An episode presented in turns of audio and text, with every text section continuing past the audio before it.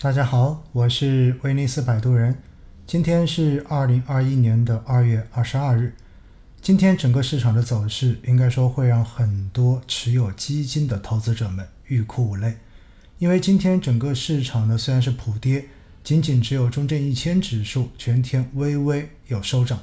但是今天整个市场如果从股票来说的话，其实赚钱效应还是不错的。整个市场四千多只股票，今天上涨的有两千六百零二只，下跌的为一千四百四十九只，平盘的为一百二十二只。所以，其实从整个市场的赚钱效应来说，真的是不错的。但是对于投资基金的朋友们来说，今天大部分人的心情应该都不会太好，因为今天全市场领跌的是各个行业的茅台。什么叫做各个行业的茅台呢？不是只有白酒才有茅台吗？其实哈，我要告诉大家，在过去的这一年多时间，机构尤其是公募基金的这种抱团投资，导致呢龙头股一枝独秀的在往上涨。网友们特别有创造力，然后创造出了一个新词，叫做“股灾式的上涨”，因为全市场进入了一九分化。只有机构抱团的那一些龙头股在一路往上涨，其他的股票基本上都比较的惨淡。而在过去的这几天，包括今天，市场刚好又倒过来了，变成了叫做狂欢式的下跌，也就是看上去指数确实在跌，因为龙头股都在跌，把指数全部都拉下去了。但事实上，市场上面绝大多数的股票可能都在上涨。如果是进行股票投资，或者是只要进行了分散投资的投资者们，在这样子下跌的市场中间，其实并没有什么亏损，甚至于还能够有比较好的盈利。但是如果在过去的这几年表现非常出色的这些基金经理的产品，在这几天的表现，很有可能就让大家真正的要感受到一丝寒意了。为什么会出现这么大的转换呢？其实，在过去这几天，每天晚上我在公众号的推文中间都一直在强调说，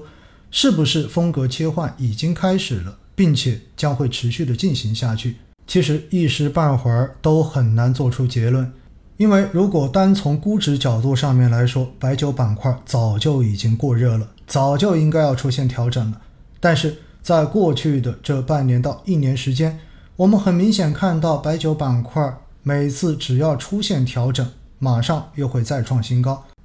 我们知道它的风险是很高，但是什么时候才会真正的从高处往下掉落，这个时点谁都猜不到。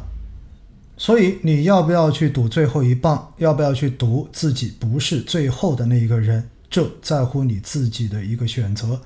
就好像昨天的直播中间，我特别跟大家讲到，说我做投资是一个比较胆小的人，因此呢，我最多爬到三十楼就不会再往上走了。但是有很多人愿意爬到六十楼，还有人可能敢于爬到九十楼，甚至于一百楼。当我看到这些人的时候，我只能说佩服，但是我心里面并不会羡慕。原因很简单，因为我有恐高症。所以我知道，如果我爬到那么高的楼层，有可能我自己的心理跟身体根本就受不了。与其这样，我还不如安安稳稳的在三十楼以下，好好的、安稳的过着我的生活。其实爬楼是这样子，投资也是这样子的。如果你认为某一个板块里特别的看好，某一个行业你极其的看好。所以它的高估值，你认为都没有问题，你愿意去承担这样子的高风险，那么去博取它未来的高成长收益，无可厚非，这是我们自己的选择，只要你自己能够承受最后的后果就 OK 了。而回过头来，在资本市场中间，我始终相信一句，那就是活得久才是最后的赢家，在市场中间收获属于自己那一份合理的收益。追求最具性价比的投资方式，这应该是更加适合广大小白投资者和普通投资者的一个投资思路。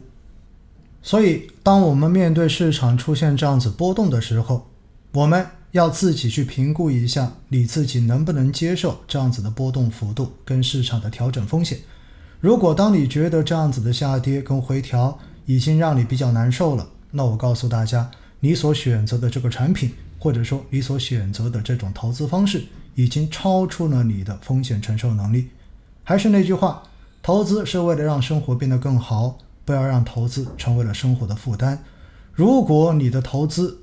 连基金投资都已经开始影响到你正常生活的心理状态了，那我觉得你要么就应该减仓，要么就应该调整你所持有的产品。而你如果是像我一样，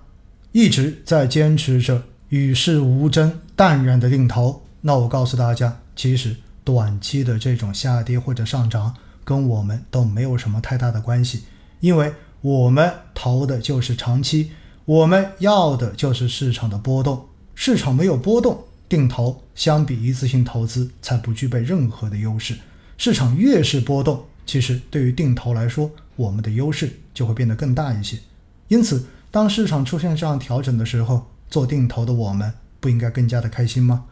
好了，今天晚上八点钟还有威尼斯星空夜话，今天就不跟大家多聊了。总之，告诉大家一点：市场波动对于定投是好事情。而如果你不是做的定投，你手中的仓位已经过高，今天的这种下跌已经对你的心理造成了负面的冲击，让你有点难受了，那我就建议你好好的审视一下自己的持仓。是不是有需要调整的这个必要？